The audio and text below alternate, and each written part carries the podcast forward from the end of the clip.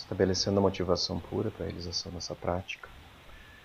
Através dela, nós possamos trazer benefício para os incontáveis seres dos seis reinos do Sansara. Todos possam alcançar a felicidade temporária e definitiva e que todos possam alcançar a iluminação. Purificação.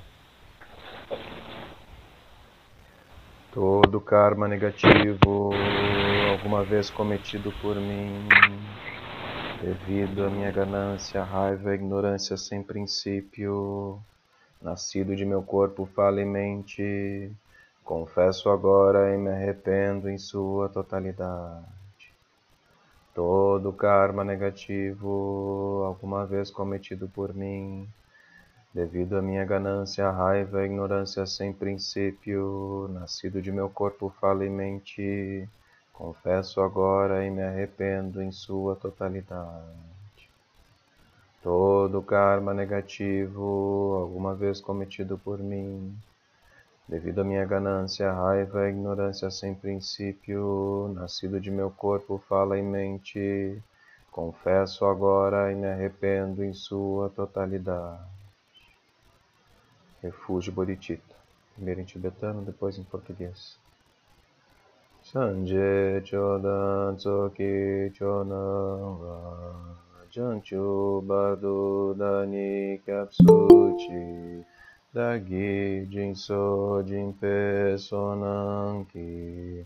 Rola Penti Sangye Drupashu Sangye chodan tsoki chonawa Chanchu bardu dani kyapsu chi Dagi jinsoi jinpe sonanki Rola penchir sangye drupasho Um excelente Buda, Dharma e Assembleia Suprema, eu tomo refúgio até alcançar a iluminação pelo mérito da minha prática das seis perfeições, possa eu alcançar o estado búdico, para o benefício de todos os seres sencientes. Quatro incomensuráveis. Possam todos os seres ter a felicidade as causas da felicidade, que possam ser livres do sofrimento e das causas do sofrimento, e nunca se separem da suprema felicidade que é livre do sofrimento, e possam permanecer em limitada equanimidade, livre do apego aos que são próximos e aversão aos que são distantes possam todos os seres ter a felicidade as causas da felicidade, que possam ser livres do sofrimento e das causas do sofrimento, que nunca se separem da suprema felicidade que é livre de sofrimento, que possam permanecer em limitada equanimidade, livre do apego aos que são próximos e aversão aos que são distantes. Possam todos os seres ter a felicidade e as causas da felicidade, que possam ser livres do sofrimento e das causas do sofrimento que nunca se separem da suprema felicidade que é livre de sofrimento, e possam permanecer em limitada equanimidade, livre do apego aos que são próximos e aversão aos que são distantes. Louvor Manjushri, homenagem ao Guru e Senhor protetor de voz gentil, do qual a sabedoria, livre dos dois obscurecimentos, perfeitamente tudo ilumina, tal qual o sol. Percebendo ele toda a realidade assim como é, segura um livro na altura do coração. Ressoando com sessenta tons melodiosos, ele atende com cuidado amoroso, para como um filho único, toda a multidão de seres atormentados pela agonia do manto negro da ignorância, na masmorra da existência cíclica. Trovejando ferozmente como um dragão, ele despedaça o trânsito das aflições e quebra os grilhões de ferro do karma. Brandindo a espada que corta os tormentos nascentes, dispersando a escuridão da inconsciência. Primeiro, entre os filhos dos vitoriosos, completamente corporifica as qualidades da pureza primordial e dos dez estágios perfeitos, adornado com cento e doze ornamentos, dissipador da obscuridade mental, aquele de voz gentil me prostra diante de ti. Então, o mantra de Manjushri, imaginando a imagem de Manjushri emitindo raios de sabedoria que chegam até nós e conferem as bênçãos. Om di omara Marapasonandi, di omara Om di omara Marapasonandi, di omara Om di omara Marapasonandi, di omara Om di omara Marapasonandi, di omara Om di omara Marapasonandi, di omara Om di omara Marapasonandi. di omara Om di omara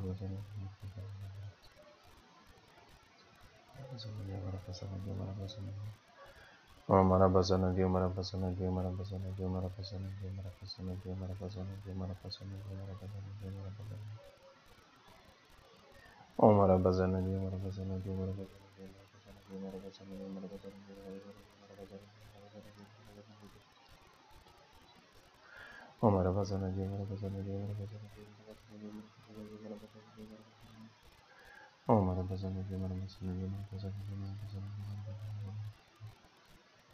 Oh, mas você não agora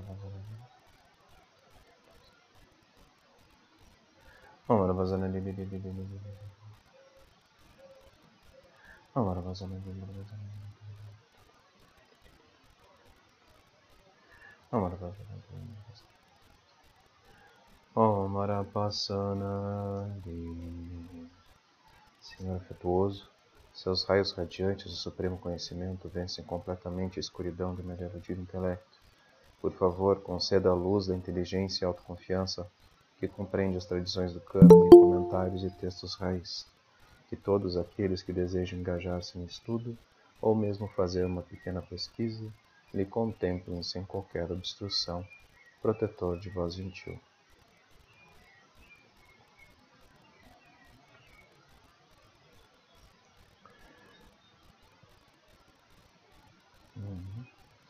Desculpem a, o meu cenário. é, eu tenho que ficar do lado do modem aqui conectar para não ter aqueles problemas que nem da outra vez. Oi Cris, oi Helene. Tudo bem?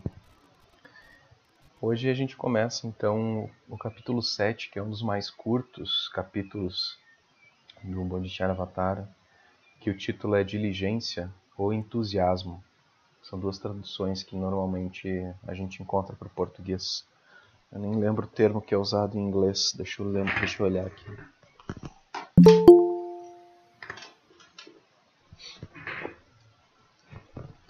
Uhum.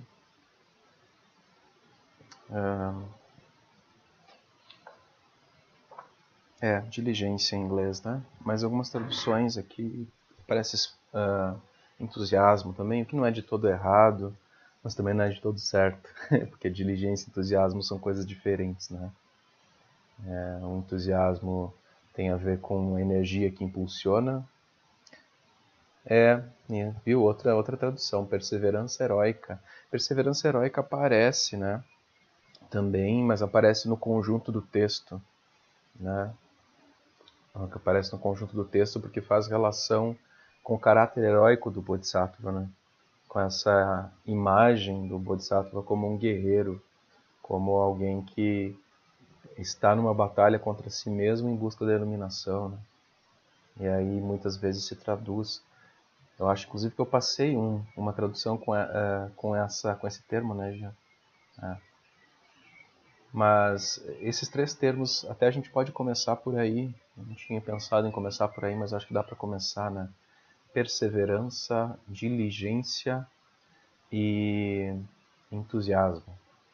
É, até os professores das áreas de, de letras e, e, etc. podem me ajudar, Roberta, por favor, me ajude. é, nesses, nesses três conceitos, a gente tem aí três formas diferentes, na verdade, de abordar. Né? É só ver no dicionário. é, talvez a gente possa ir por, pelo senso comum até né? Uhum. É, porque se a gente for pensar assim, entre diligência, ser diligente e perseverante, existem sutilezas também que, que fazem é, com que a tradução principal seja essa, de ser diligente em algo. É, e o entusiasmo ele tem mais a ver com essa energia, né? Essa energia, com esse ânimo, né? Essa coisa que nos faz levantar da cama de manhã, né? Nos faz ter vontade de fazer as coisas, né? E o que o, o, que o Shantideva tenta apontar aqui é, é muito mais próximo do conceito de diligência, na minha opinião. Né? De você ter uma ação sequencial, disciplinada. Depois, né, a gente já viu em capítulos anteriores também essa ideia da disciplina dentro da, do caminho, né? Uh, depois a gente vai ter ainda o capítulo sobre a concentração meditativa e depois sobre sabedoria. Né? E aí esse tema vai retornar vez após vez. Né?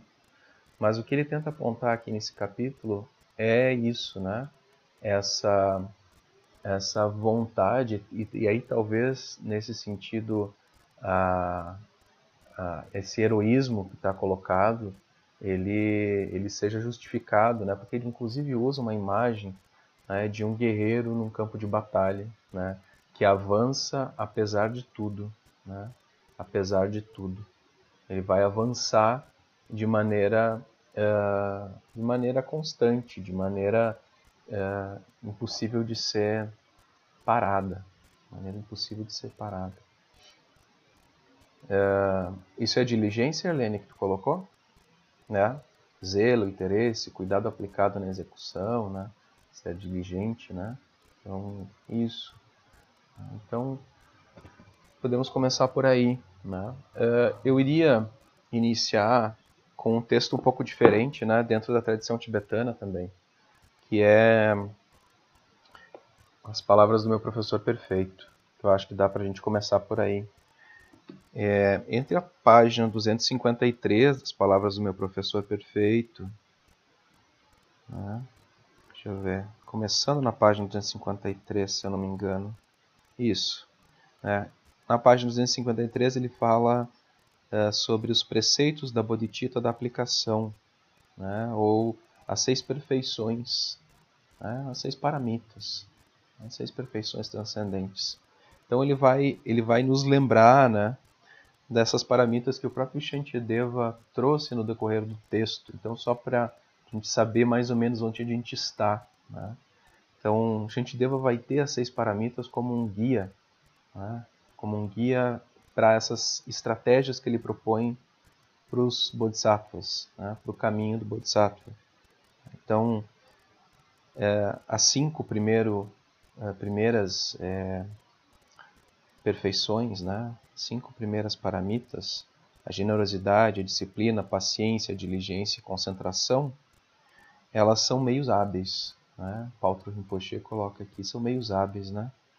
E a última, né, a sexta, a sabedoria, o conhecimento transcendente, ela pertence à acumulação de sabedoria primordial, ou seja, né, essa prática do discernimento do, da realidade, discernimento correto da realidade, observação de prajna, né, a observação da realidade tal qual ela é, da originação dependente, e esses elementos todos que levam para aquele conceito muito mal interpretado da vacuidade. Né? E aí, quando ele vai falar sobre diligência, né, ele vai falar da seguinte forma: existem três tipos de diligência. A diligência que é como uma armadura, a diligência que é a diligência na ação e a diligência que não pode ser detida. Essa diligência que não pode ser detida é aquela imagem que eu falei do guerreiro que avança né, nas fileiras dos inimigos, independente de qualquer coisa, nada pode deter ele. Né? A primeira, a diligência como armadura, né, é, ele fala da seguinte forma: Não se sinta desencorajado ao escutar as histórias da vida dos grandes mestres, dos Budas e dos Bodhisattvas, dos feitos que realizaram e das provas pelas quais passaram pelo Dharma. Nunca pense que eles conseguiram fazer o que fizeram só porque eram Budas ou Bodhisattvas e que você nunca poderá fazer o mesmo. Ao invés disso, lembre-se que foi simplesmente por agir daquela forma que todos alcançaram tamanha realização. Sendo discípulo deles, ainda que não possa superá-los, aí tem toda a questão do respeito com relação aos professores ancestrais, né? Você não tem outra escolha a não ser seguir os seus passos.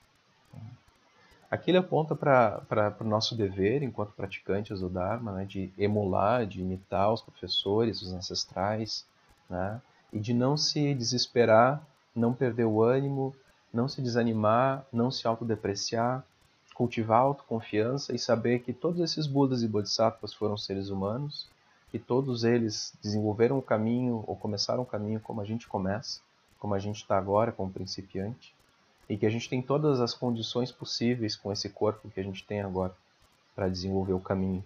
Né? Então, ele segue falando: se eles precisaram de tamanha perseverança e passar por tantas provações, como tais coisas não seriam imperativas para nós que não temos, como eles, um treinamento contínuo no Dharma desde o princípio, sem princípio, e estamos sobrecarregados de ações negativas pesadas. Aqui o Paulo Rinpoche aponta para um outro fator, né? A gente muitas vezes acha que a gente pode desenvolver a nossa prática, né? De uma maneira é, a evitar todos os desgostos, todos os sofrimentos, né?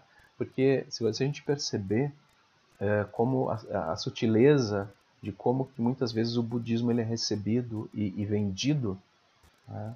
Na, nas redes sociais, né? Através de workshops de meditação e até mesmo através de algumas traduções meio estranhas, né? É, principalmente a partir do conceito felicidade, a partir do conceito felicidade. Então as pessoas se iludem pensando que a prática do Dharma ela é uma prática que vai acabar com todos os nossos problemas de uma maneira é, mágica, né? Que a gente vai começar a praticar e todas as coisas vão se resolver automaticamente e a gente vai conseguir morar naquela cabana no interior né? e aí de alguma forma se estabilizar para sempre, né? Se estabilizar na prática do Dharma, nada vai de alguma forma acabar com essa é, com esse mundo que a gente criou. Isso dura até quando um médico é, nos dá um diagnóstico não muito bom, né? Ou dura até quando a gente perde uma pessoa próxima, ou dura até quando a gente entra em processos depressivos, por exemplo. Né? Então, essa estabilidade é uma das grandes ilusões contra a qual o budismo é, se volta. E também, outra grande ilusão é que a gente pode fazer o caminho de maneira mais fácil que os ancestrais. Né? A gente não precisa passar por tudo que eles passaram, que aqueles que vieram antes de nós, não precisa nem ser os ancestrais do Dharma. Né? A gente pode pensar só nos nossos ancestrais físicos mesmo, os nossos pais, os nossos avós, e, e, a gente perpetua a ilusão juvenil de que a gente vai ser diferente deles, né? Em que a gente vai, de alguma forma, ter uma vida é, com erros, com menos erros, né? Quando a gente vai ver, na verdade, a maior parte deles é igual aos erros dos nossos pais, né? E, e em alguns casos são diferentes, assim, né? Em questão de intensidade ou localização, mas a gente vai ficando mais velho a gente vai se percebendo muito, né? Dentro desse mesmo círculo que os nossos pais estavam colocados e que no, naquele momento a gente não conseguia observar. E isso vai até os primeiros humanos, né? E por isso que a gente tem essa tragédia humana, que a gente sempre acha que nós somos os, grandes brilhantes escolhidos da história para para não passar por isso e de toda forma a gente acaba passando e a gente não consegue evitar. Né? Então é isso que o Paulo Rinpoche tenta apontar aqui, né? Que a gente não pode se iludir também, a gente não pode se autodepreciar, mas a gente não pode se iludir também que a gente vai poder fazer uma prática séria sem se sujar, né? de maneira séptica, dentro daquela velha história que eu, que eu gosto de repetir, né? É, com com uma almofadinha limpa, numa salinha de yoga perfumada, com incenso, né? tudo bonitinho, brilhantinho, com aquele sonzinho de fundo. Então ali está tudo sob controle. Né? Ali é ótimo praticar, ali é muito lindo, tudo é muito lindo. Né? Mas se sujar com a vida, se sujar com a prática, né? começar a observar as coisas não tão bonitas, né? começar a observar padrões que se repetem e que muitas vezes a gente se sente impotente para lidar com eles, né? Colocar as mãos realmente nessa mente que a gente, é, que a gente tem e, e, observar aquilo que a gente carrega por eras e eras. Né? Isso, é, isso é inevitável. Não tem como a gente evitar isso. Não tem como evitar isso. Possuímos todas as habilidades e vantagens de uma existência humana, e aqui ele aponta para um horizonte. Por que, que eu estou trazendo esse texto? Porque eu achei ele uma introdução bem uh, pertinente para o texto do Bodhicharavatar. Tá? Encontramos um professor espiritual autêntico, estamos recebendo suas instruções profundas. Agora que temos essa oportunidade de praticar o Dharma verdadeiro adequadamente, devemos nos comprometer a praticar sinceramente, estar preparados para aceitar as provações, assumir cargas pesadas e arriscar a nossa vida e membros sem nos importarmos com a nossa própria carne, com o nosso próprio sangue. Isso é o que significa diligência, que é como uma armadura.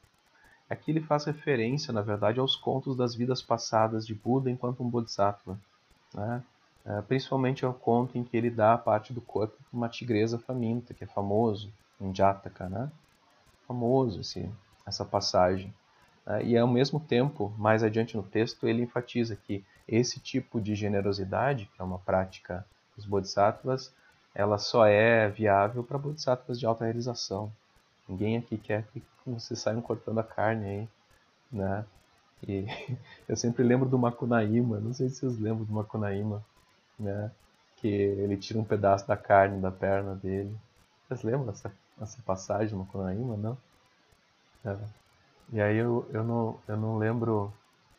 Não lembro. Não lembro. É, e aí, aí é, alguém come esse pedaço da carne dele, da carne da perna, e ele sai gritando carne de minha perna, carne de minha perna.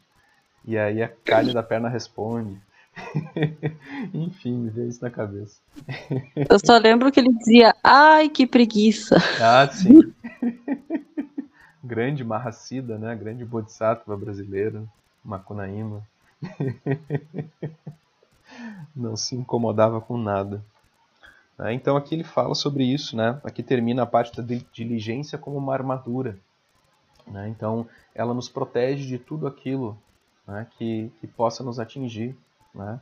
Então aqui ele fala: possuímos a liberdade e as vantagens da existência humana e temos ensinamentos à disposição. Não tem nada que falte, né? Nada que falte. Então hoje, mais do que nunca, a gente tem ensinamentos à disposição.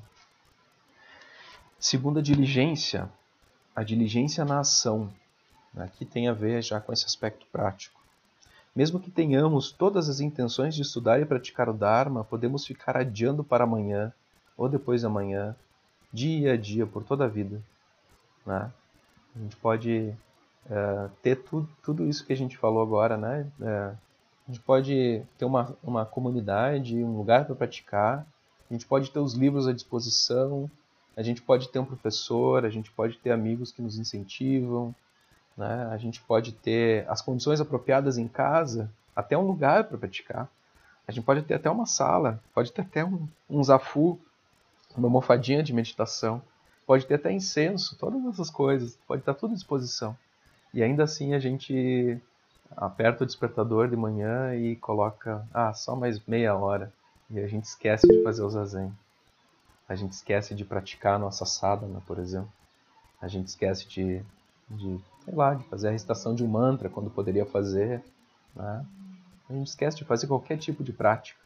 Ou a simples prática de fazer oferendas, né? Oferecer as coisas que a gente observa durante o dia. Agradecer um, um alimento. Todas essas coisas são meios hábeis, né? E a gente sempre esquece, a gente deixa de praticar a todo momento.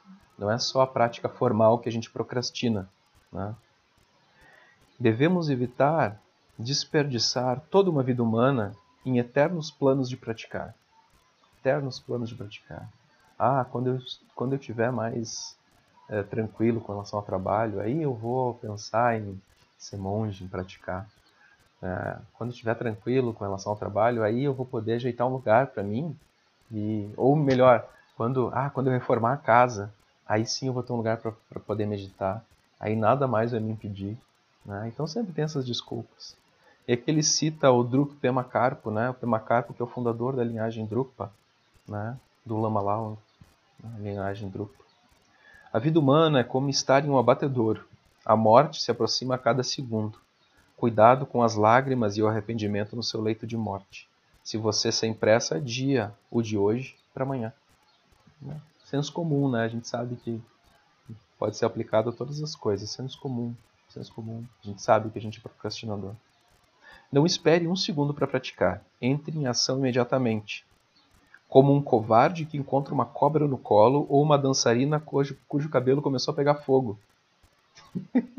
Eu gosto desse, exemplo, né? Abandone totalmente as atividades mundanas e devote-se agora mesmo à prática do Dharma. Caso contrário, você nunca encontrará tempo uma atividade mundana virá atrás de outra, infindavelmente, como as ondas na água. As atividades só cessarão quando decidirmos pôr-lhes fim de uma vez por todas. Tá? E aqui ele vai citar o Longchenpa. As preocupações mundanas não cessam até a morte, mas terminam quando as abandonamos. Tal é a natureza dela. Nunca termina as coisas que a gente tem por fazer. Nunca vai terminar e com certeza no momento em que a gente morrer também muitas coisas vão ficar por fazer. Nossas atividades são como as brincadeiras das crianças. Duram enquanto brincamos e terminam assim que paramos de brincar. Essa é a ideia. Né? A gente tem que pensar né, nesse sentido muitas coisas né, que a gente se dedica, se dedica, né, e, e a gente não, muitas vezes nem tem um retorno disso, né, é, e são como brincadeiras, assim, a gente pode querer terminar de assistir a tal série né, até o fim. Né, e, a gente é muito diligente nessas coisas, né, a gente é super diligente. Ah, olha só, eu preciso terminar de assistir essa série, vou maratonar esse fim de semana. Então a diligência está ali, só que ela está mal direcionada, né? Ela está direcionada para essas coisas. E eu não estou dizendo contra isso, eu acho que é maravilhoso, né? A gente ter essa possibilidade. Mas o que o Paulo Rinpoche tenta colocar aqui é que, mesmo que a gente faça as atividades cotidianas, a gente siga fazendo, e que, que exista essa preocupação na prática do Dharma, né? Então a gente tem que desenvolver, assim, nós somos praticantes laicos, né? Por mais que eu, por exemplo, tenha feito cerimônia de ordenação e esteja dentro de uma ordem, eu não sou um praticante monástico, no sentido estrito da palavra. Né? A palavra monge é mal utilizada aqui. Ela é utilizada no Brasil. Nos Estados Unidos, por exemplo, ela não é usada. Né? Então, se, se usa a palavra priest, sacerdote. Né?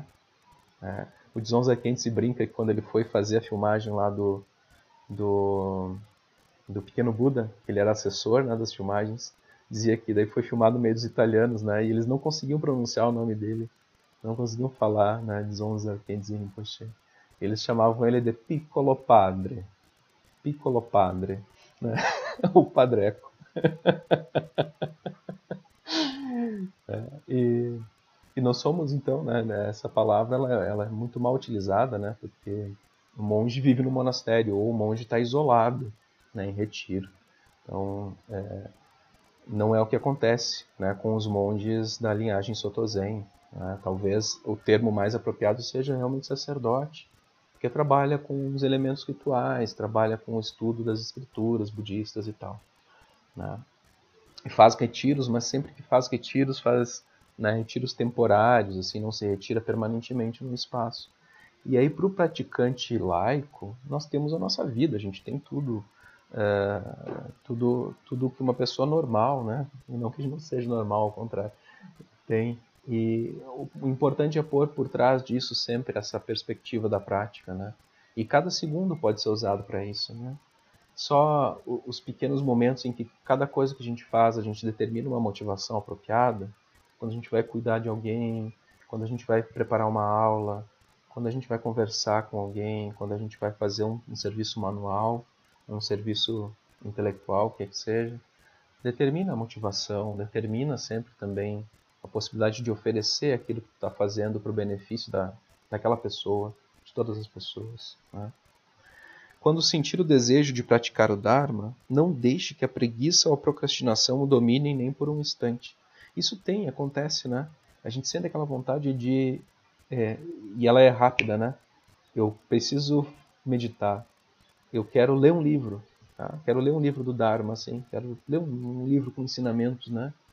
E aí surge a vontade e ao mesmo tempo surgem outras coisas que brilham na nossa frente, né? E brilham muito mais forte, né? Muitas vezes.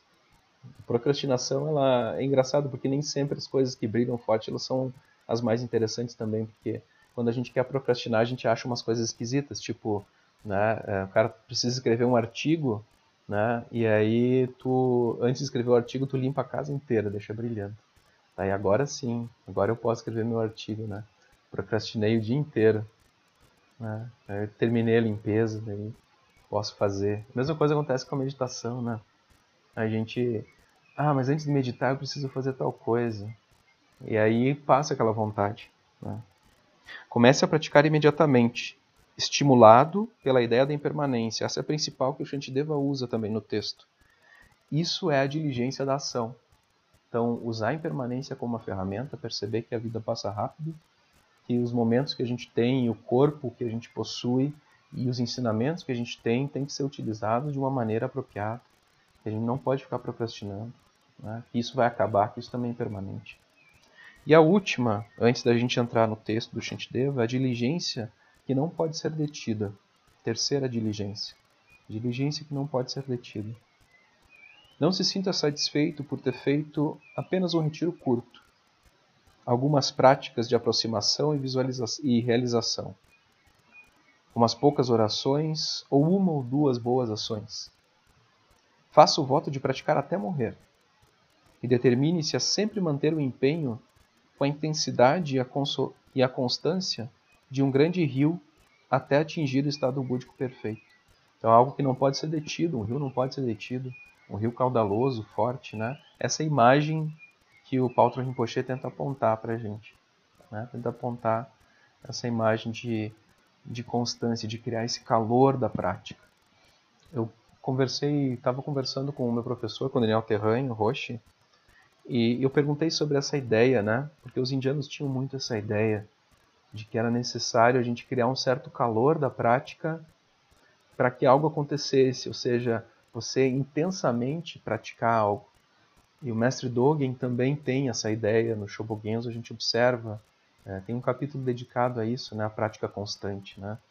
E eu perguntei sobre essa percepção dentro do Zen e também budismo no geral, o que, que, que, que ele pensava sobre isso, né?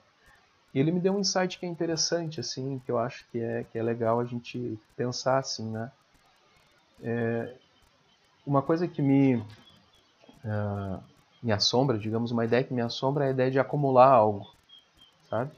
De acumular virtude, de acumular realização, de acumular conhecimento, é, porque de fato não tem aonde acumular isso tudo, né? Onde que a gente vai acumular essas coisas? Né? Primeiro que não são coisas, Tá? Depois que isso são, são palavras, só conceitos, né? A gente vai acumular o quê? O que está sendo acumulado?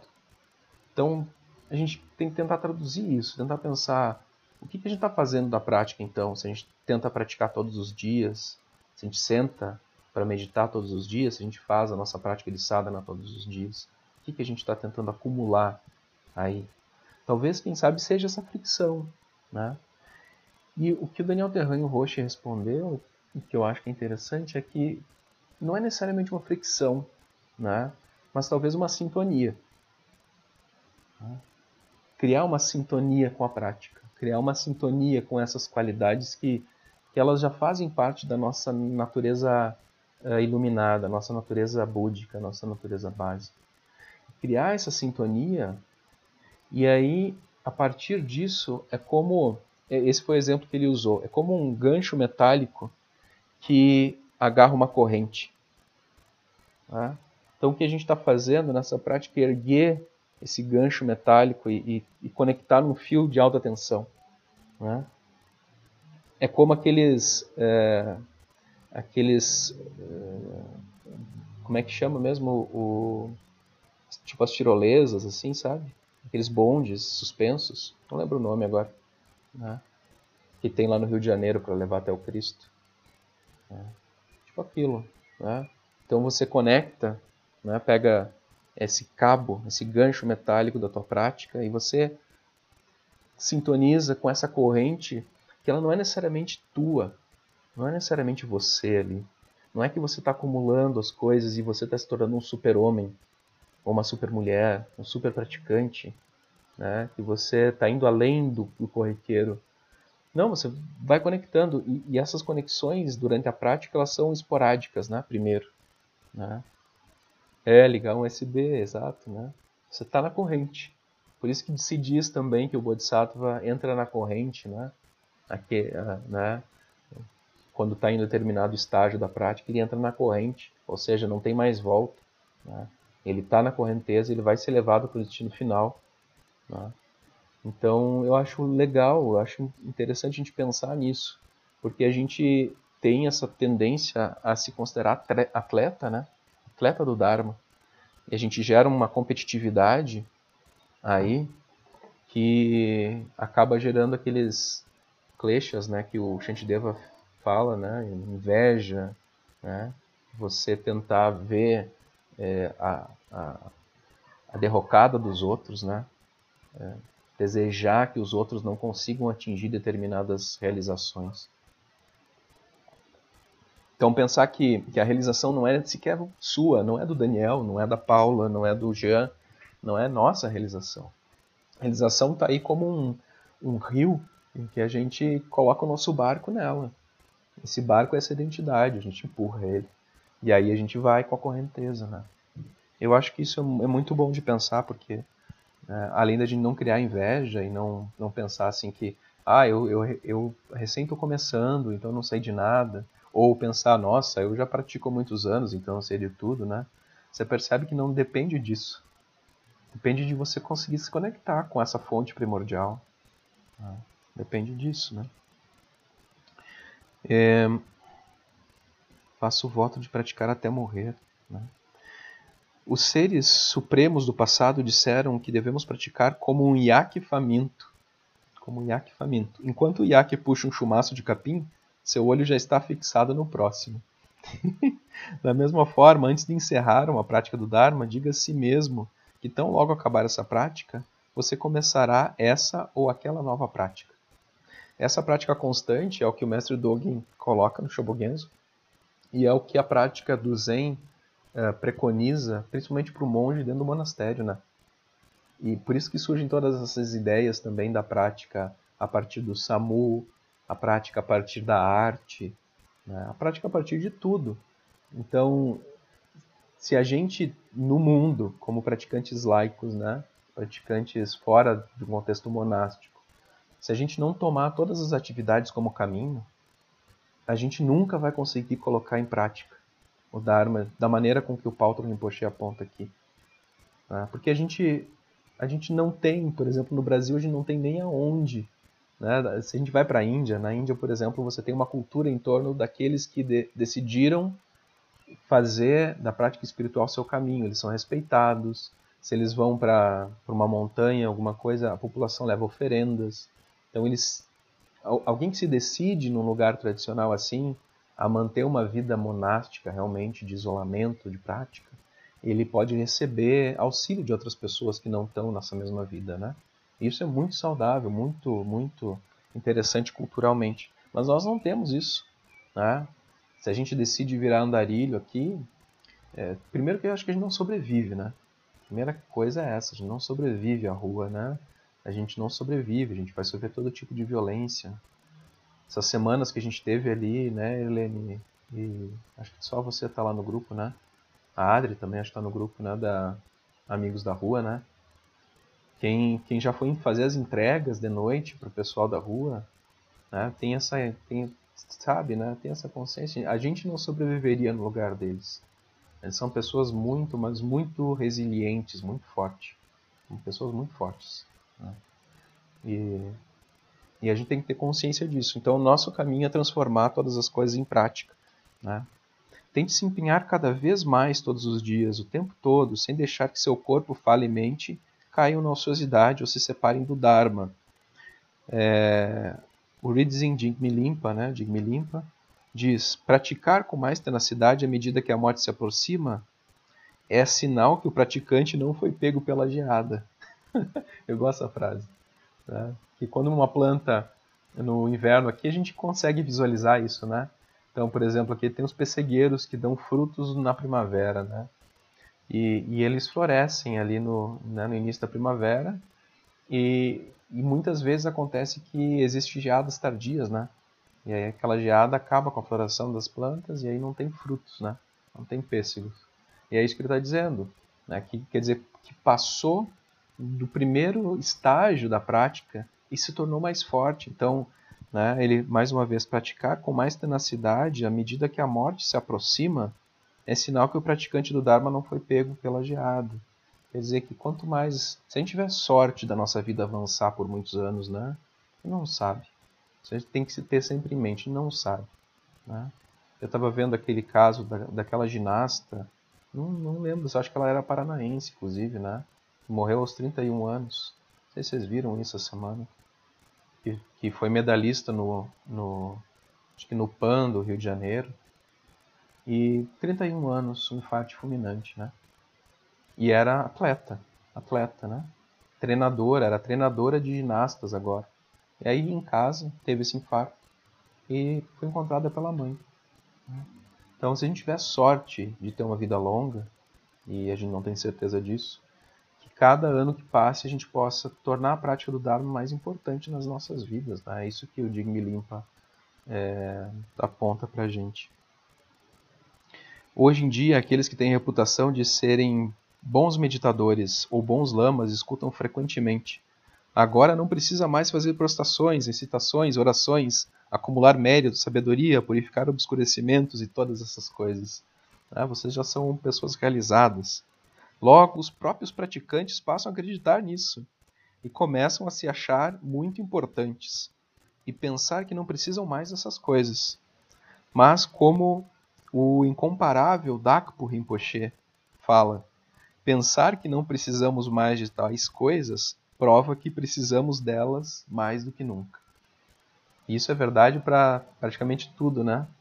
Quando a gente cria uma arrogância de achar que a gente chegou em um estágio, né? Eu, a prática artística eu acho que é muito isso, né? Sempre lembro da frase do Hokusai, a, a suposta frase do Hokusai, quando ele estava no leito de morte, já com quase 90 anos de idade, né? E aí ele dizia assim: se eu tivesse feito mais uma pintura, eu realmente seria um bom pintor. Maior, um dos maiores artistas da história do Japão. E ali com quase 90 anos, ele ainda não se considerava um bom pintor.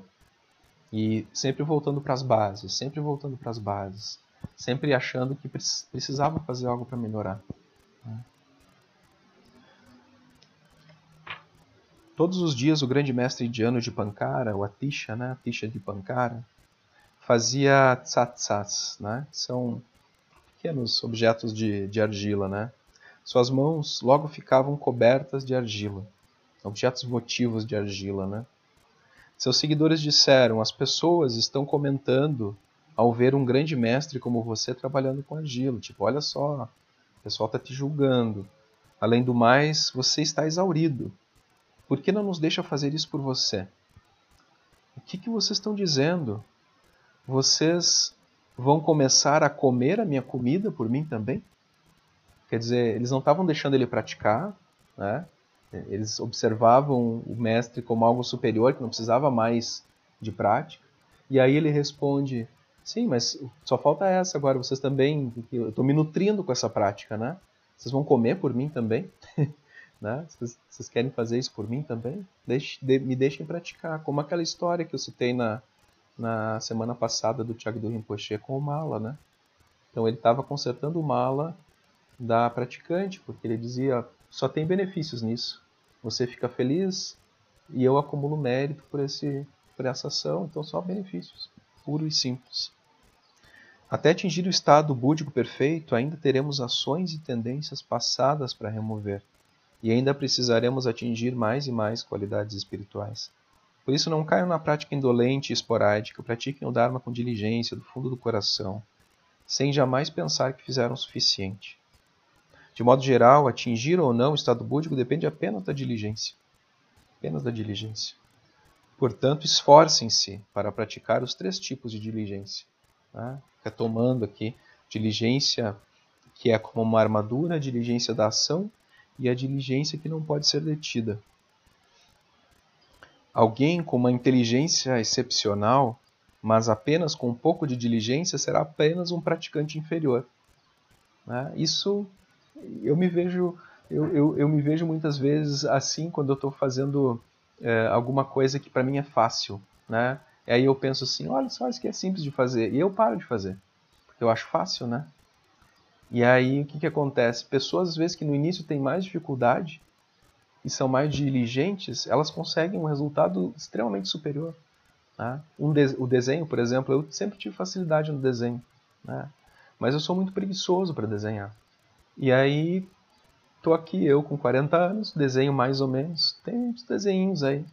Mas uma pessoa que pega em um ano, que não tem nenhuma qualidade, assim, ou facilidade com desenho, mas que desenha todos os dias, é muito melhor que eu no desenho. Muito melhor. Né? Então, essa determinação aqui é importante, né? Alguém com uma inteligência excepcional, mas com apenas um pouco de diligência, é só um praticante inferior. Alguém com pouca inteligência, mas com uma diligência extraordinária, tornar-se-á um praticante superior. Sem nenhuma diligência, todas as outras boas qualidades são inúteis.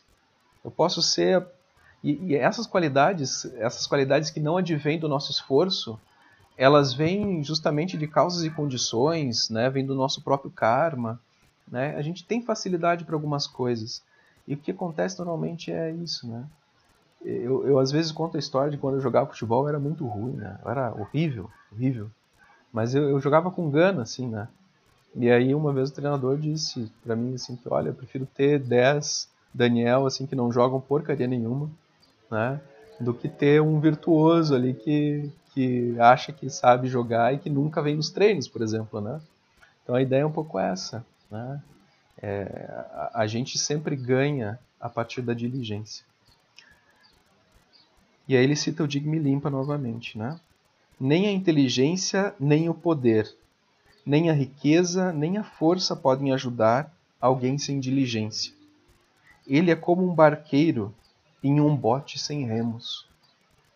Tá? Então, repetir: nem a inteligência, nem o poder, nem a riqueza, nem a força podem ajudar alguém sem diligência. Ele é como um barqueiro em um bote sem remos. Não tem tração. Você tem tudo ali, mas você não tem tração. Você não tem aquilo que te tira do lugar. Sempre coma e durma com moderação. Empenhe-se regular, empenhe-se regular e constantemente. Faça com que a sua mente seja uma seja como uma corda. E aqui vem aquela imagem que o Buda aponta para nós, né? Faça com que sua mente seja como uma corda em um arco, nem muito frouxa, nem muito esticada.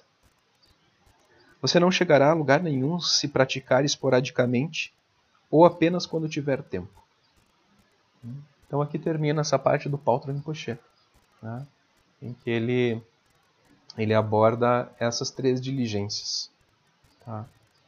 Eu achei interessante trazer isso antes da gente entrar no capítulo, né, para que a gente tenha uma ideia geral do que a gente deva vai trabalhar durante esse esse processo. Tá?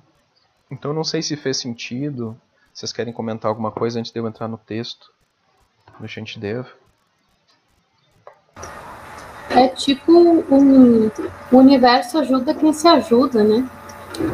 Sim, sim. Tem uma lógica, assim. Uhum. A diligência. Isso aí me lembrou, me lembrou o. A boa tarde, eu cheguei atrasado, mas é por uma significativo. Tudo bem, né? Tudo bem, Chico? Eu me lembrei, isso aí que estava falando por último, me lembrei de Cavaleiros do Zodíaco, uhum. daquele. daquela. O último que saiu, um dos últimos que saiu, que é aquele de The Lost Canvas, lembra? Uhum, uhum. Aí tinha aquela história do. Porque nunca nos outros não contava a história do. Do, do Cavaleiro de Gêmeos, porque o mestre, sim, sim. O mestre. O mestre do Cavaleiro de Gêmeos era o melhor. Era, tinha o, o, o, o Cavaleiro de Gêmeos são dois irmãos gêmeos, né? Obviamente. E um é o melhor, ele é o, acho que é o líder dos Cavaleiros de Prata, e o outro é o líder dos Cavaleiros de Ouro. E, o, e daí tem uma cena que eles estão invadindo. Estão invadindo, acho que o castelo do, do Hades. Uhum. E daí Cavaleiro de Prata, ele tá sem armadura, assim, tem um monte de cavaleiros, assim, lutando contra ele. E ele fala assim. Ele fala assim que uh, o melhor guerreiro não é o mais poderoso. O melhor guerreiro é o mais obstinado. Uhum. Esse é o melhor. Né? Isso me marcou muito, agora que tu estava falando, isso me veio, me veio na cabeça, né? Que muitas vezes a gente. Ah, eu sou muito bom em desenhar, sou muito bom. Eu também sou muito bom em desenhar, mas eu não pratico todo dia. Uhum. Então, óbvio que alguém que pratica todo dia vai ser melhor que eu. Aquela pessoa que é obstinada, que segue aquela que segue aquilo todo dia, que pratica isso todo dia, com certeza ele vai atingir um estado de excelência maior que o meu. Por mais que eu tenha naturalidade em fazer aquilo. Se eu não praticar todo dia, eu não vou conseguir chegar em nível de excelência nenhum, por mais que eu seja natural nisso. Talvez até eu esteja perdendo o meu tempo e estragando uma coisa que foi que é boa em mim. Porque eu não estou praticando ela. Eu tenho uma naturalidade que eu não estou dando não tô dando continuidade para ela. E isso é muito nocivo para mim, pelo menos como pessoa, eu digo que na minha vida eu perdi muito tempo e um tempo precioso por causa disso, porque eu não treinei aquilo que era natural para mim, né? Que não era que eu sabia que fazia parte da minha natureza, mas eu me neguei por vários motivos e daí isso aí não cabe aqui falar porque eu acho que é bem particular de cada um e também bastante complexo, Sim. mas a gente acaba perdendo isso, a gente acaba estragando, extraviando isso, né? E a gente precisa às vezes muitas vezes levar um, um bom tempo até enxergar e poder retomar, né? E é. isso é muito bacana no budismo porque a gente enxerga muito isso. Muito, muitas vezes isso, né? E, e nem sempre é de imediato que a gente percebe, né? Mas o, toda hora nos textos, nos mestres, a gente tá vendo isso. Só que muitas vezes a gente demora muito tempo é, para cair a ficha, entre aspas, né? Então, achei bem bacana isso aí que tu falou. Sim, e, e imagina, né, Chico, essa, esse arrependimento que, que tu cita, né, teu, e, e, eu, eu compartilho a mesma coisa assim, eu acho que todos compartilham esses arrependimentos que a gente tem tantos na vida, né? De que você é. tem a oportunidade e o talento, às vezes, para uma coisa, e tem até as circunstâncias favoráveis, mas você não faz. Você é. não desenvolve. E agora imagina a gente no momento da morte, com relação ao próprio Dharma, com relação à própria prática, né? É isso que, uhum. que o Paulo Rinpoche aponta. Olha, se liga, você tem a oportunidade. Olha, vamos, né? E simplesmente pratica, né? E aí tá essa outra coisa, eu acho, né, Chico? Porque a gente, às vezes, a gente cria uma ansiedade, né? De a gente tentar fazer, principalmente quando a gente já tem um certo dom para um, um, negócio, né? De tentar fazer uma Sim. coisa maravilhosa, a, a, meditação perfeita, né? Compreender os textos mais profundos. E aí a gente muitas vezes deixa de ler os textos ou deixa de meditar, né? Porque tu cria essa expectativa. Mas a, o lance é simplesmente praticar e simplesmente ler. Sim, é, verdade. É bem isso. É a partir do simples, né? Muitas vezes é, é, bem isso mesmo. Muitas vezes a gente já tá, a gente é tão, já, já, já é tão natural, tão bom nisso que a gente já quer fazer uma coisa super elaborada, mas a gente esquece de fazer o básico, né? Uhum. Eu vivi agora semestre passado na faculdade porque como, como eu disse antes, e eu, eu sei que tu também tem essa qualidade, a gente tem facilidade para desenhar, né? Uhum. Eu tinha uma aula que era para. Ah, cada um vai desenhar aí, desenhem aí, para a gente né, ver que, em que pé que vocês estão, e os meus desenhos sempre ficavam muito bons, né? Toda, toda a parte de representação ficava muito boa. E daí eu fiquei meio arrogante. Eu disse, ah, eu não vou ficar. Tem outras disciplinas para eu, eu me dedicar, essa aqui eu vou deixar de lado. E no final do semestre teve um, um, um colega, o cara se aplicava bastante e ele conseguiu eu achava que eu ia tirar melhor nota no trabalho, ele tirou uma nota melhor que a minha. E ele não sabia desenhar como eu sabia, ele até muitas vezes olhava, ficava comparando uhum. o meu desenho dele, né? E ele olhou para o meu e disse: Bah, meu, como é que eu consegui tirar uma nota melhor que a tua? Eu falei: Claro. Depois eu me liguei, cara, eu fui arrogante, porque eu não, não tava treinando, eu deveria ter treinado igual, mas eu não treinei. Eu achava que eu tava naquela soberba de, pô, eu, eu desenho melhor que os outros, não adianta eu ficar treinando, porque eu sei que o resultado vai ser melhor para mim. E no final não foi. É. Né? É então é bem. Eu acho, e não, eu tentei fazer uma coisa super complexa. E no fundo, daí até meu professor falou: Bah, não, cara, tu deveria ter feito assim. Né? Não precisava fazer tudo isso. Quer dizer, tipo, se eu tivesse feito simples, se eu tivesse sido mais diligente, eu teria achado, conseguido um resultado melhor. Não por ser, ser superior a alguém, não pela competição apenas, mas por mim mesmo, por conseguir atingir um estado de excelência. Né? Mas eu esqueci desses simples passos né? Eu esqueci isso. E tive essa lição, né? Que eu já não repito mais. é, isso, isso me lembra também algo que e o Gia conversamos, né? O Gia me uh, comentou sobre a questão do zazen, né, Gia? É, com relação a gente tem, muitas vezes a gente cria uma estrutura rígida da prática, né? De que eu preciso uhum. praticar dessa forma e aí eu fico preso nessa formalidade. Não não estou falando da formalidade em si, né? Da, a forma da prática é a forma da prática. Você senta, você faz a, você faz a reverência, você senta, você fica tantos minutos naquela posição, naquela postura. Mas a, a forma interna, né? A rigidez mental na hora da prática.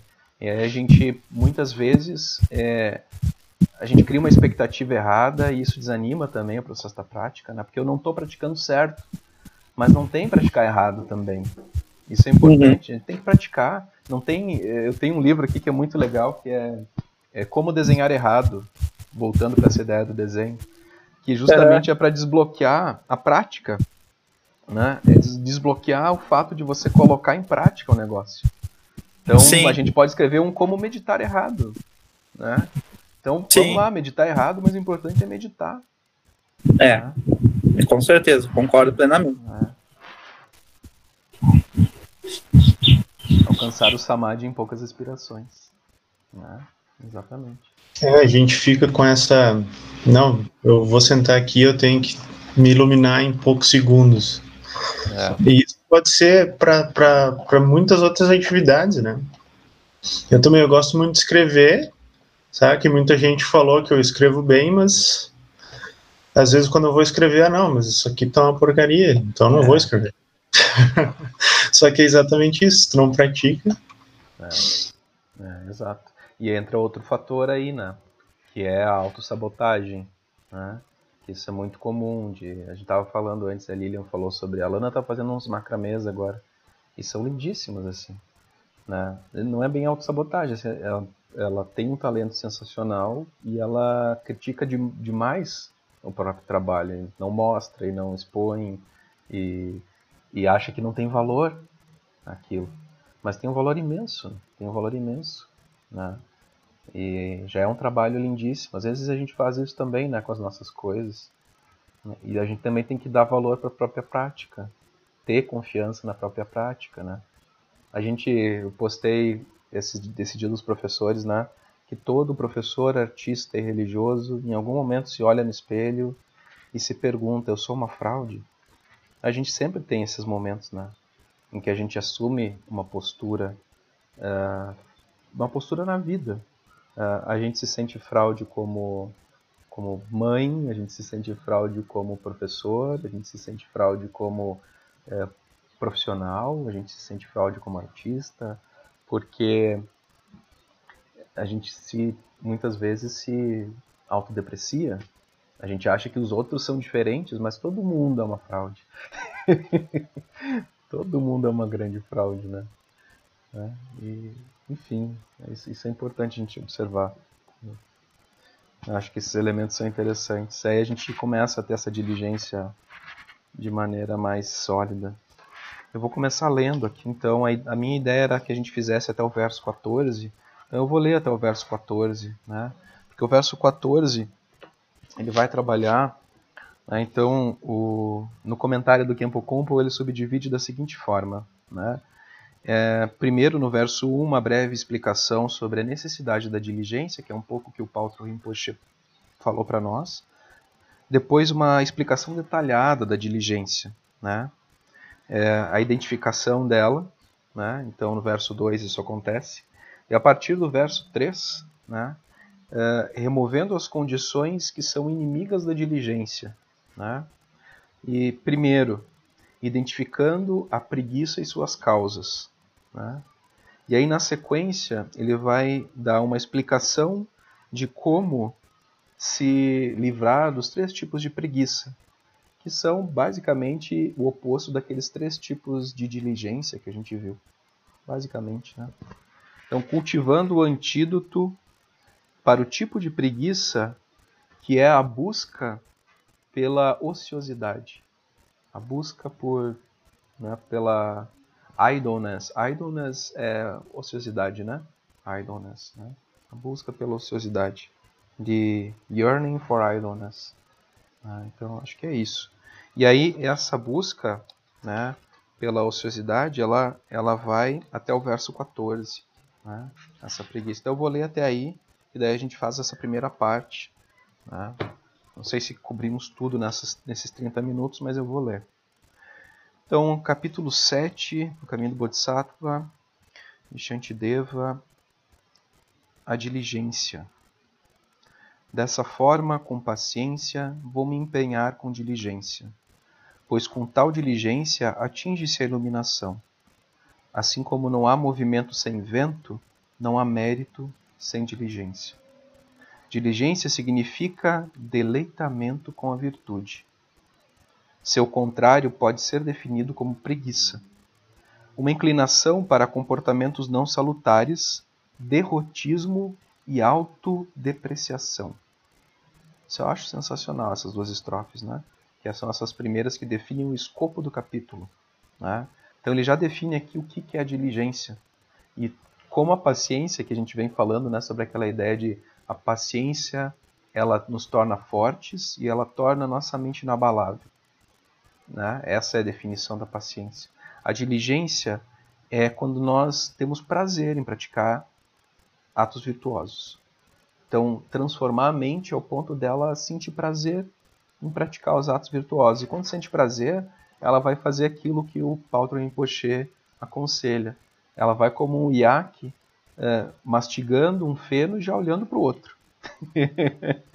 né? Vai estar tá praticando e já vai estar tá preparando a prática seguinte. Gosto por prazeres indolentes, anseio por repouso e sono, ausência de preocupações com as dores do samsara. Eis as fontes da preguiça. Né? Então aqui tem é, três elementos: gosto por prazeres indolentes, anseio por repouso e sono e ausência das preocupações com as dores do samsara. São as fontes da preguiça. A gente já vai trabalhar isso.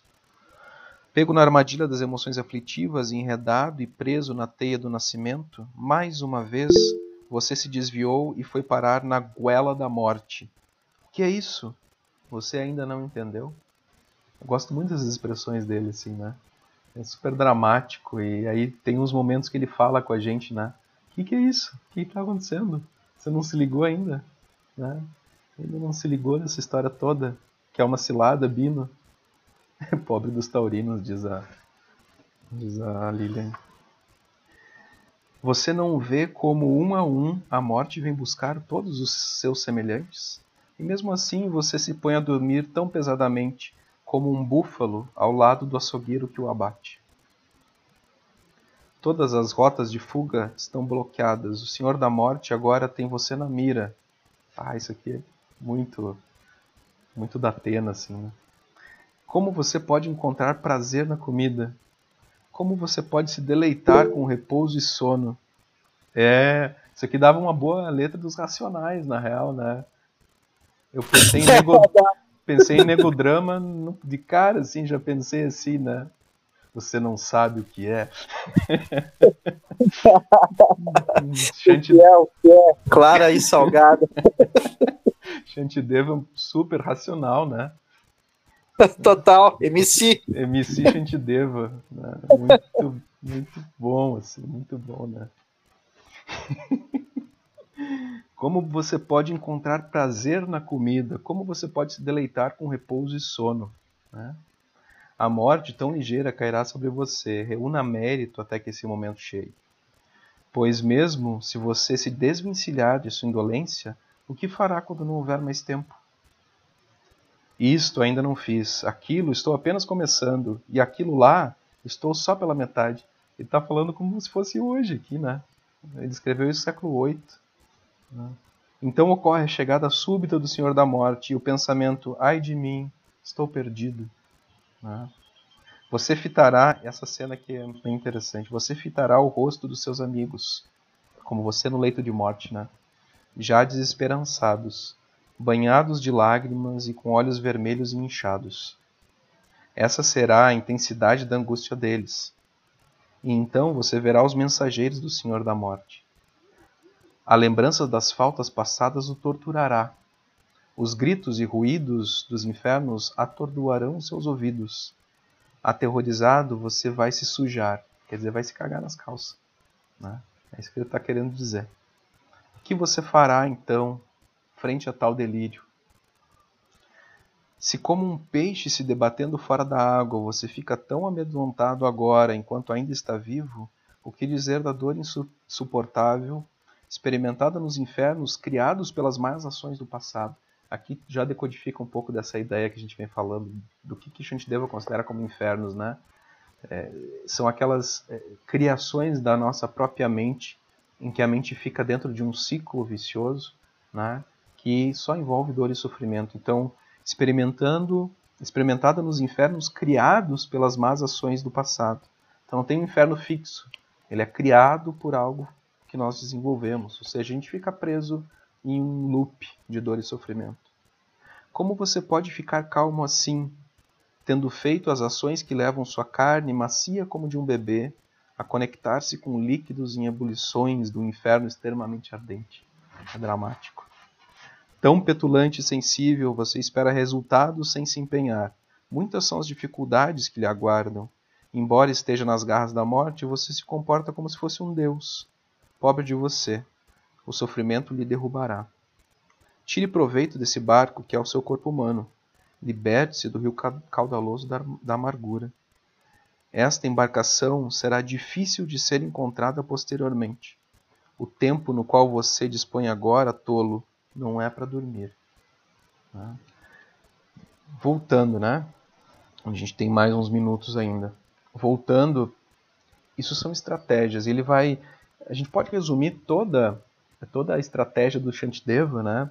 nessa, nesse movimento entre mostrar os efeitos das nossas ações e apontar eh, os efeitos negativos das nossas ações e apontar para os efeitos positivos da prática do Dharma. Então ele vai fazendo esses movimentos. Então primeiro ele mostra assim, ó, se você seguir agindo dessa forma, as consequências vão ser essas. Agora, se você praticar o Dharma, as consequências vão ser aquelas. Então a, a pedagogia do Shantideva é um pouco assim, né? Ele vai, vai fazendo esse movimento no texto e vai usando isso como uma estratégia para a gente poder né, praticar com, com mais consistência. Vou acender minha luz aqui. aqui. Agora sim. Uh, então, só comentando algumas coisas, né? Voltando lá, esses são os 14 versos, né? Voltando para os versos iniciais, né? Eu vou usar alguns comentários da Pema Chodron, tá? É, ela tem uma citação que ela, que ela traz do Suzuki Roshi, né, que eu acho isso que é bastante interessante. Né? Sempre que a gente está em frente a uma tarefa que ela é muito séria, né, o Shintideva está apontando uma coisa que é muito séria, que é a tarefa da vida e da morte, que nos Zen simpatiza, simpatiza muito. Né? É, é, é uma tarefa de vida e morte. Fazer, é por isso que tem essa imagem toda do Zen, né? Então, é fazer ou fazer, tarefa de vida e morte você não faz, consequências seríssimas acontecem, né? Então, muitas vezes se usa essa imagem. Aqui ela chama o, Suzuki Roshi para dialogar com uma frase que eu acho muito interessante. O que estamos fazendo aqui é tão importante que é melhor não levá-lo muito a sério. Quando a gente está frente a uma coisa que é extremamente importante, se a gente leva ela muito a sério, a gente trava, né?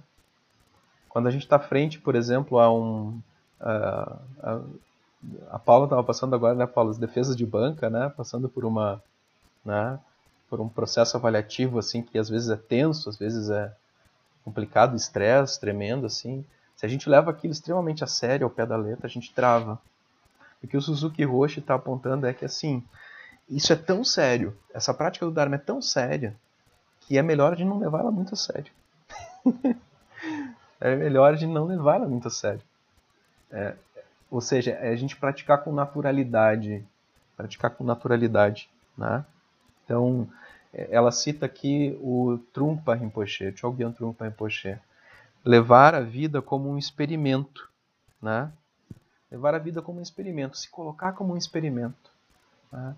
Frente a essas, é, essa perspectiva do budismo, né, em que nada está posto, em que a gente tá, a gente não tem mandamentos, Diferente de outras religiões, o budismo não aponta para mandamentos. Não existem dogmas que você precise ficar apegado ou pecados mortais que, que você eh, vai ficar condenado para o resto da vida, né? Tudo é impermanente, inclusive as piores ações. A, a história de Milarepa conta isso, né?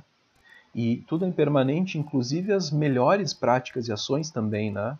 A, a ideia dos deuses mundanos que passam é, por é, séculos, né, por íons sem fim, num paraíso de deleite, que um dia também acaba, mostra isso. Então, levar a vida como um experimento mesmo, levar a vida como um experimento, né? E aí ela. Oi? Posso? Sim, claro. Dá para dizer que nesse sentido a diligência ela, ela é diferente de uma disciplina rígida que, que leva as coisas com rigidez, assim, com essa pressão, com essa cobrança, sabe? Dá para dizer que seria meio que o oposto disso, não? Eu acho que sim, Paula. Eu acho que assim, se a gente trabalhar na prática com uma disciplina de cobrança e rígida, a gente, a gente vai para o lado oposto do deleite com a virtude. Né? Porque se a gente for um, a partir de um princípio behaviorista, então a gente vai dar um, um, um reforço negativo para a prática da virtude. Né? Quando a gente se obriga a fazer alguma coisa. Eu, quando era pequeno, a mãe queria comer esse beterraba. Né? E aí ela inventou, teve a brilhante ideia de fazer picolé de beterraba. E aí quando eu descobri que aquele picolé não era de uva, que ela dizia que era de uva, eu descobri, eu nunca mais comi beterraba na minha vida. Eu fui comer depois que eu comecei a plantar beterraba, porque daí eu, eu comecei a tirar esse ranço, né? Mas foi um reforço negativo, porque me enganou, porque eu me senti defraudado por ter chupado um picolé de beterraba. e eu acho que é nesse sentido a disciplina punitiva, né? A Sensei conta a história que, que ela tem problema de memória de memorização de coisas, porque ela tocava piano quando era mais nova, e sempre que ela, ela é, errava as notas, a madrasta dela batia nas mãos dela muito forte, né, porque ela não tinha capacidade, ela, ela, ela deveria decorar as partituras, né? Então ela relacionou diretamente essa agressão né, com o fato de ter que decorar as partituras de piano. Então ela bloqueou a decoreba, isso ela conta, né? Então acho que isso é um reforço negativo esse tipo de disciplina, né? E vai contra a ideia de que o que a gente tem que a gente tem que ser mais hábil. Então a gente tem que fazer com que realmente a nossa mente goste de, de fazer ações virtuosas. Nossa mente se sinta bem fazendo aquilo, sem coação, sem violência. A Pema Chodron usa aqui uma frase que eu gosto, Deixa eu achar aqui, ó. ó. O prazer na virtude, ó, nesse caso, significou trabalhar com sabedoria as minhas emoções e aprender a gentilmente domar ou dominar a minha mente. Gentil, gentileza, ter gentileza com a mente. Né? Gentilmente uh, domar a, a, a mente, né? Então, acho que bem colocado. Obrigado. Né? É, Bom, aqui surge a ideia da, da, da perseverança heróica, né? É, aqui a, a, engraçada a Pema Chodron ela traduz o, o título do capítulo como entusiasmo e daí no verso 2 ela usa perseverança heróica, significa o deleitamento com a virtude. Então, diligência, perseverança heróica, como a gente falou no início, né? É, então ela vai dizer aqui: posso lhe dizer pela minha experiência que que quando existe uma tendência para se animar, né, para se deleitar com algo, a vida adquire um significado. Então, acho que é, é um pouco por aí. Dar sentido na ação faz com que a gente tenha um certo deleite também, né? Não um significado que vem da carreira ou dos relacionamentos, mas um significado que vem de você usar tudo o que acontece como uma oportunidade para despertar. Sempre haverá desafios, mas eles não precisam ser obstáculos. Tudo faz parte do caminho da iluminação. Tá? Então aí existem aquelas, aqueles três tipos de preguiça que o Shantideva cita, né? É, logo na sequência. Né? Então a, a, preguiça por si só, a de não querer fazer o esforço e o desânimo do autodesprezo. Né? Aí ela vai citar um ensinamento do Trumpa Rinpoche, né? que ele chama o primeiro tipo de preguiça de orientação para o conforto. Né? Eu estou pensando assim, um amigo meu, comentei para vocês, né? eu falei num grupo, daí eu, eu fiz um áudio assim, ele disse, nossa, olha só a voz do monge, né? a voz tranquila, uma voz... Né? Podia fazer aqueles vídeos de ASMR, né? ASMR, a galera dormir, né? E daí ele disse assim, bah, confortinho, tu tinha que fazer um, um canal no YouTube chamado Meditando com Conforto, né? E ia fazer muito sucesso, né? Mas eu já pensei em fazer uma coisa chamada a Zona do Conforto, que é, acho que é muito mais, mais interessante, né? Porque não precisa só meditar na Zona do Conforto, né? Dá para sair da Zona do Conforto, dá para estudar na Zona do Conforto e essas coisas todas, né? E aqui ele coloca assim, orientação para o conforto, né? Quer dizer que a gente sempre busca isso, a gente se vicia em situações que não são confortáveis, né? Os coaches falam muito disso, né? Sair da zona de conforto, essa coisa, mas é, com, com, obviamente com uma outra com uma outra ideia por trás, né? E a gente fica viciado nisso, né? Então ela, ela coloca assim: você já se perguntou o que aquelas moscas estão fazendo, subindo várias e várias vezes por uma janela ao sol e caindo sempre? Como a maioria de nós, elas estão buscando um, o conforto, né? buscando um conforto. Né? E aqui eu uh, tenho um, uma passagem que eu achei extremamente interessante, que fala sobre meios hábeis. Né? Uh, eu vou ler ela inteira para vocês, que eu acho muito, mas muito interessante. Existe um sutra onde seres de outra galáxia, eu acho muito legal os sutras do Mahayana porque eles são cósmicos, né? É um negócio super cósmico, assim, né? Ficção científica muito antes da ficção científica, assim, são bilhões e bilhões de universos num grão de areia, né? Então, universos tão numerosos quanto os grãos de areia do, grãos de areia do Ganges. Então, são coisas assim sublimes, né? Então, esses seres visitavam o Buda para discutir sobre o Dharma. E eles ficaram chocados quando o Buda disse para eles que ele ensina a verdade sobre o sofrimento para que os seres entrem no caminho. Quer dizer, é uma coisa meio grosseira. Eles, eles acharam que essa técnica do Buda é extremamente rude. E dizem que de onde eles vêm, dessa galáxia que eles vêm, a iluminação é introduzida diretamente através de odores agradáveis.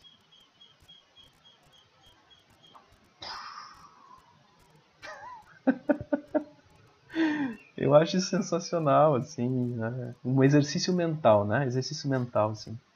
Então, o Buda aponta para nós a iluminação a partir do sofrimento, ele mostra o sofrimento dos seres. Mas outras coisas, e no, o Zen está cheio dessas histórias, né? Todo, todo o budismo, todas as tradições budistas tão, têm essas histórias, né? De você, a partir de uma visão, alcançar a iluminação. A partir de um bambu, né? o som do bambu, uma pedra batendo num bambu, alcançar a iluminação. Né? A partir de uma flor, como foi o caso de Mahakashapa, né? quando o Buda deu o sermão no pico de, do abutre, levantou a flor e Mahakashapa se iluminou. Né? Então, existem inúmeras formas possíveis de se apontar o caminho, apontar o Dharma, mas os seres, eles, na sua grande maioria, né, eles não estão preparados. Então, o Buda aponta dessa forma para a forma mais rude, mais direta, que é sofrimento, né? insatisfatoriedade. Né? O Buda responde que ele ficaria feliz em utilizar esse modo, mas que nunca funcionaria aqui, porque os seres terrenos ficariam imediatamente viciados no prazer do aroma. Então aquele prazer, aquele cheiro do Dharma, né, traria uma consequência inversa né, uma dependência justamente daquilo. Né? Então, isso também uh, serve de argumento por que, que no budismo não, não se tem estados de transe e nem uso de substâncias né, que alteram a consciência. Né? Por quê? Porque se considera que uma mente matura em um estado de transe ou em, um, em, um, uh, em uma viagem, né, tomar um docinho, vou para minha rave, vou ver os universos e as coisas todas, né? Vou ver os gnomos. É, uma mente matura frente a isso, ela obviamente que ela vai buscar mais a partir desses meios fáceis, né? Mas eles são simplesmente isso, meios fáceis que podem trazer um vício. Então é isso, né? É, temos um minuto só para terminar esses três tipos da preguiça, né? O segundo tipo é que, que o Trungpa Rinpoche coloca se chama perda do coração. Então, nós, a gente sente como se estivesse tentando e tentando e nunca conseguindo. Parece que as coisas nunca funcionam. Então a gente perde a confiança em si mesmo na prática. E aí a gente acaba se entregando à preguiça. Ficamos desencorajados e perdemos a nossa vontade de ajudar a nós mesmos e aos outros. É o segundo tipo de preguiça. E o último, o terceiro tipo de preguiça, é o Trungpa Rinpoche chama de não há como cuidar menos. Né? É um desânimo do autodesprezo, tira o vento das nossas velas. Duvidar tão profundamente de nós mesmos é muito mais teimosia e amargor do que meramente perder o ânimo. Né? Então, ele fala desses três tipos, né? Esses três tipos de preguiça. Tá? Deixa eu ver. É. Uhum. É, mas eu acho que acho que está suficiente, tá? É, só foram os primeiros, as primeiras estrofes, né? É, as estrofes 1, 2 e 3 até aqui, né? Esses comentários, né? Os tipos de preguiça, a classificação do que é diligência, né? E a importância da diligência, né? Então, ficamos aqui, que eu acho que já está mais que suficiente, tá? Aí, a partir da próxima, a gente segue é, pelo menos 10 versos, do 4 ao 14.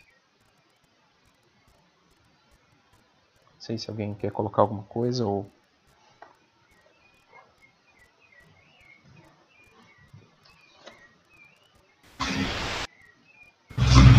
Muito importante hoje, cara. Essa foi para constante consulta. Esse capítulo.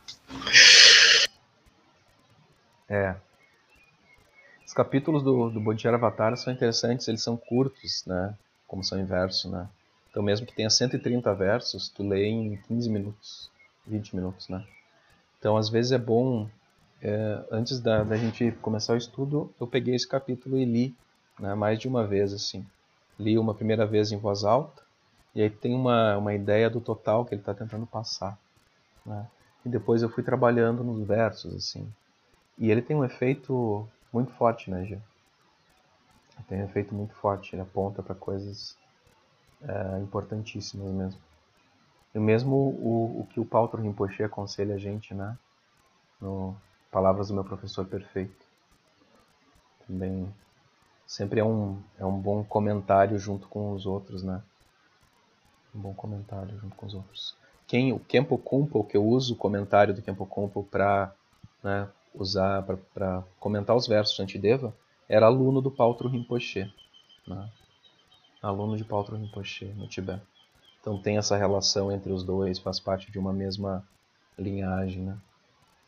Então por isso que as coisas casam tanto também. É importante que a gente comece a ver isso como um sistema. É, para mim, é assim, uma das grandes importâncias assim, do caminho do Bodhisattva. Né? Tu vê isso como um sistema que vai decodificando e tu consegue ver a coerência e tomar confiança.